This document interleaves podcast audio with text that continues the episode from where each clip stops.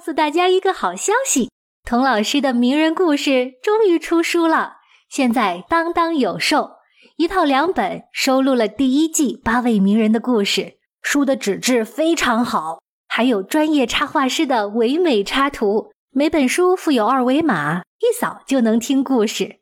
在当当搜“童老师”，请大家继续支持童老师，谢谢你们！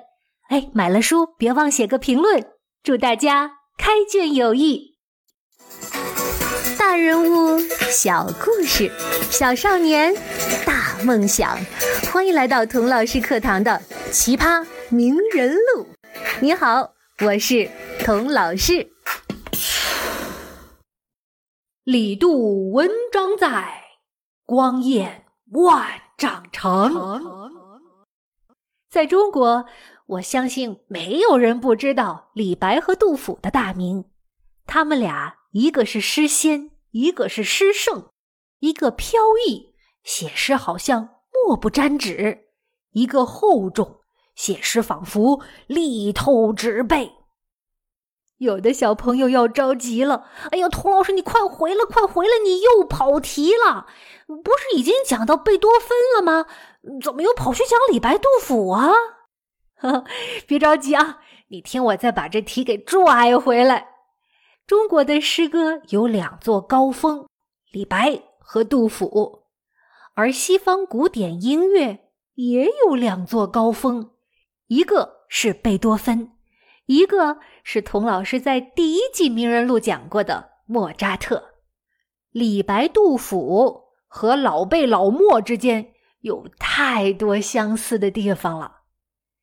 在我们的脑海里，李白仰天大笑出门去啊，是个豪气冲天的年轻人；而杜甫呢，百年多病独登台啊，是个忧国忧民的老头儿，对吧？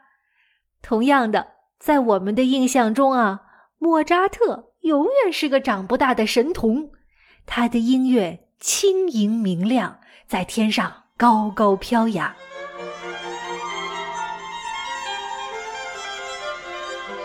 而贝多芬呢，好像一生下来就皱个眉头。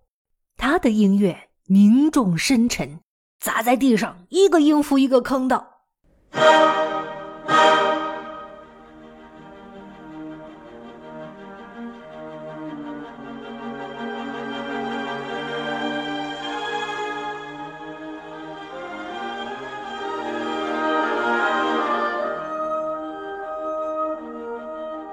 其实呢，李白比杜甫要大十一岁。杜甫是李白的迷弟，哎呦，天天写诗为李白打 call，说李白笔落惊风雨，诗成泣鬼神，崇拜的不要不要的。而莫扎特比贝多芬大十四岁，还差一点儿成了贝多芬的老师呢。如果李白是诗仙，杜甫是诗圣。那么，把莫扎特叫做乐仙，把贝多芬称为乐圣，似乎也十分的贴切。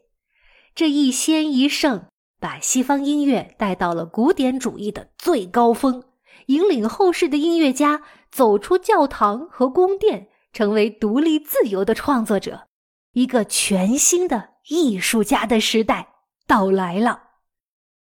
然而，在贝多芬五岁的时候，他还不知道时代正在发生巨变，他还不知道自己将成为欧洲最受尊敬的音乐家，他还不知道很多年以后，在一个叫波士顿的地方，有一个音乐厅会用金匾镌刻他的名字。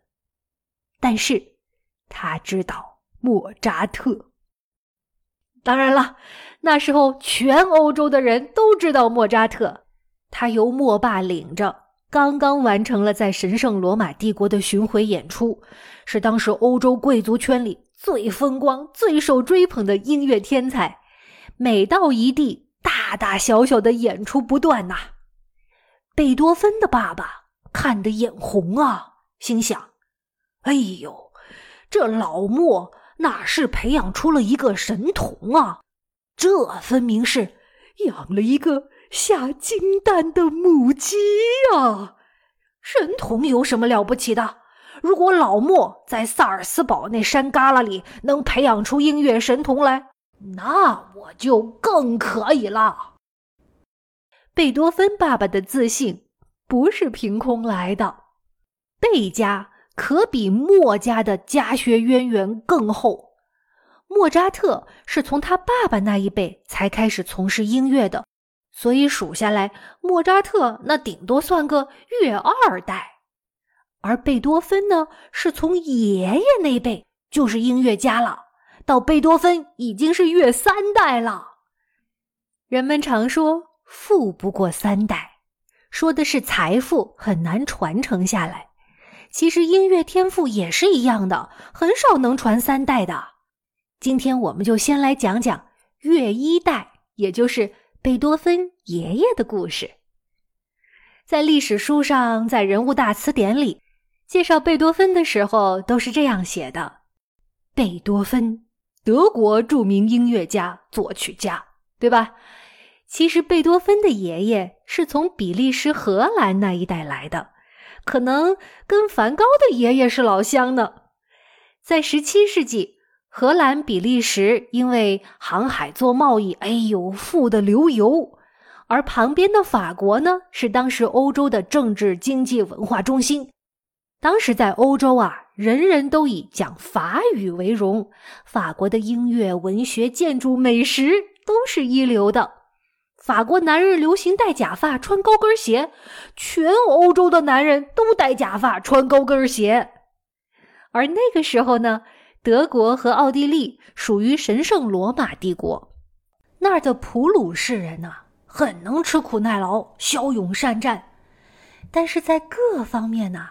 都不如西边的邻居发达，在文学艺术方面呢，更是落后。作曲家要是写歌剧，哎呦，那是绝对不会用又土又硬的德语来写的。那贝多芬的爷爷为什么从相对比较富裕的西边移民到了东边的德国呢？因为他唱歌唱得好，嗯，是个少见的男低音。有一次，德国波恩的大主教来比利时旅行的时候，偶然听到他唱歌，哎呦，十分喜欢。一个圣旨就把他招到波恩的宫廷里，专门为大主教唱歌。这贝爷爷呢，来到德国，把他的荷兰名改成德国名路德维希，娶了德国媳妇儿，从此就在德国波恩定居下来了。他的爷爷确实有才华。从一个外来的歌手，一步一步做到了波恩宫廷乐长的位置。欧洲人呐，有爷爷、爸爸、儿子叫同一个名字的传统。如果一家有几个儿子，家族的名字通常传给长子。贝爷爷叫路德维希，他没有把这个名字传给儿子，而是隔代传给了孙子贝多芬。从这个细节就可以看出。贝多芬小时候一定很受爷爷宠爱，可惜的是，在贝多芬三岁的时候，他爷爷就中风去世了。但是贝多芬特别怀念他的爷爷，后来无论他搬了多少次家，爷爷那幅油画肖像永远放在他的随身行李里，挂在房间最显眼的地方。照理说，爷爷去世的时候。贝多芬还很小，应该没有太多的记忆。他为什么这么喜欢爷爷呢？其中一个很重要的原因就是，贝多芬并没有从爸爸妈妈那里得到太多的爱。他的爸爸妈妈爱什么呢？爱喝酒。他的爸爸一边喝酒一边打骂贝多芬：“你你你，你怎么那么懒？”莫扎特像你那么大，每天要练十二个小时的琴啊！你你怎么那么笨？莫扎特像你那么大，都已经会作曲了。在小贝多芬的心目中，莫扎特就是一个别人家的孩子，是爸爸打他骂他的原因，是他永远也追赶不上的偶像。小朋友，在你的生活中有没有一个样样比你强的莫扎特呢？在你爸爸妈妈的嘴里有没有一个别人家的孩子，处处让你觉得自己不够好、不够聪明呢？你是不是觉得特别烦、特苦恼呢？你想知道小贝多芬是怎么化解这个烦恼的吗？那么我们下一集再见吧。